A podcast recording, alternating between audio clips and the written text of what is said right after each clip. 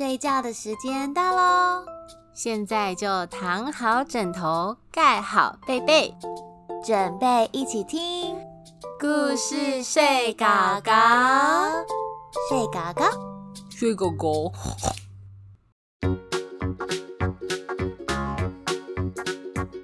小女孩和奶奶一起住在森林里，在他们的屋子前面有两条路。一条充满阳光，通往镇上；另一条暗暗的消失在森林里，不知道会通往哪里。有一天，小女孩回家的时候，不小心走错了路。她来到一个奇形怪状的小木屋，原来屋子的主人是一只懒惰、年纪又大的熊。我一直想要有一个人照顾我，帮我打扫。不然我就把你吃掉。于是，可怜的小女孩开始扫地、清理柜子、擦窗户、洗楼梯。小女孩总算打扫完，我可以回家了吗？当然不行，我要把你永远留在这里。糟糕，我得想个办法才可以。隔天，小女孩跟大熊说。她有一个神奇的力量，我的眼睛可以看到很远很远的地方哦，很多人都觉得非常厉害。哦，那你从这里可以看到什么呢？我可以看到我奶奶家哦。小女孩当然是骗她的，除了树以外，她什么都看不到。大熊觉得不可思议，试探性的问：“啊？”那你奶奶现在在做什么啊？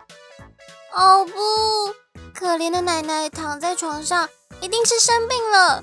求求你，可以让我做一些奶奶最爱的派，送回去给她吃吗？她每次身体不舒服，吃了我做的派，她就没事了。那可不行，如果我让你出去，你就不会回来啦。那这样谁帮我打扫房子？谁煮饭给我吃呢？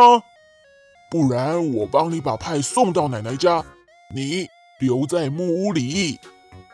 于是小女孩烤好一些派，放在一个大篮子里，交给了大熊。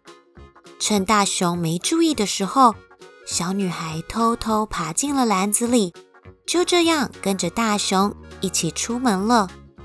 大熊走进森林里，走着走着，开始觉得肚子有点饿了。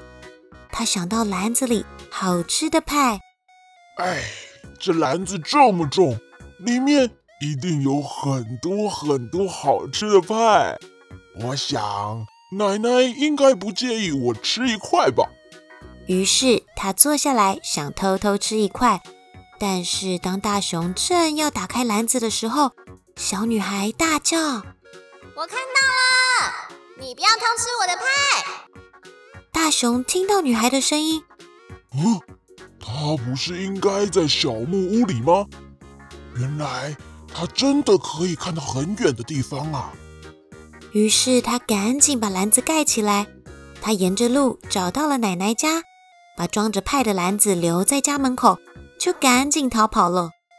当大熊回去后，小女孩从篮子里跳了出来，赶紧跑进家里。奶奶看到小女孩。真是开心，她紧紧抱住奶奶。我再也不要走错路了。大熊回到家，发现小女孩竟然不见了，非常的生气。看来现在他要自己煮饭，自己打扫家里，没有人可以帮他了。小女孩是不是很聪明呢？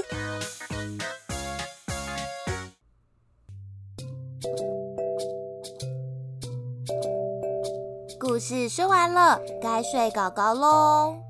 一起闭上眼睛，做个好梦吧。晚安，Sweet dreams。